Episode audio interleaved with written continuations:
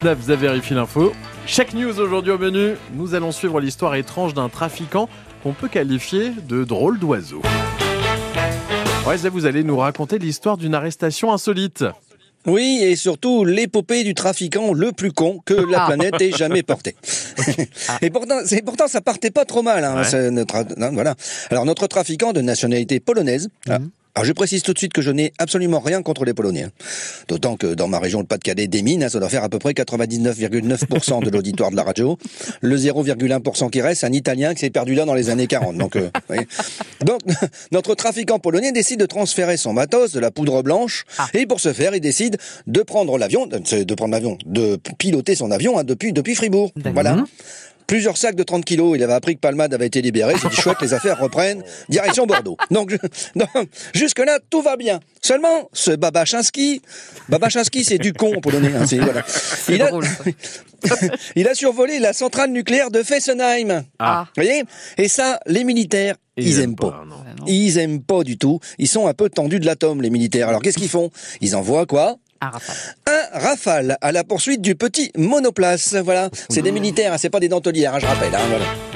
Bon alors du coup, comment a réagi le pilote? Alors d'après les autorités hein, et l'article que j'ai consulté dans l'excellent journal Le Figaro, ils l'ont trouvé, je cite.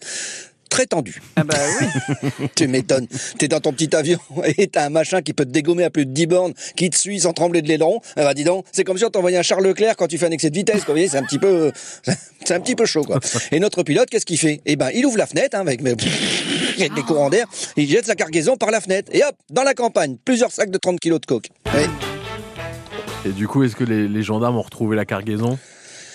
D'après eux, ça n'a pas été facile. Hein, c'est, quand un fermier a appelé pour dire que ses cochons avaient fait 5000 fois le tour de la porcherie en une heure, que ses vaches leur regardaient bêtement avec un grand sourire et qu'un de ses ânes avait essayé de lui rouler une pelle, que ça leur a mis la puce à l'oreille. Et notre Polonais, qu'est-ce qu'il a fait lui, pendant ce temps-là? Eh ben, il a atterri dans un petit aéroport et il s'est sauvé à pied. Ouais. Non, comme si les gendarmes l'attendaient pas. Parce que ça s'est passé en Ardèche, l'atterrissage. Alors en Ardèche, des docteurs, il y en a déjà pas. Alors des aéroports, ça court pas les pistes d'atterrissage, voyez. Non. Donc arrêtez, garde à vue. Et là, les gendarmes, qu'est-ce qu'ils ont fait? Ben, Ils ont sorti le terminal de paiement. Parce que maintenant, on peut payer, ses amendes directes en carte vrai. pour les affaires de drogue. Oui, c'est vrai. Alors, on lui ont dit, on fait quoi? Des billes immédiats ou des ferrets?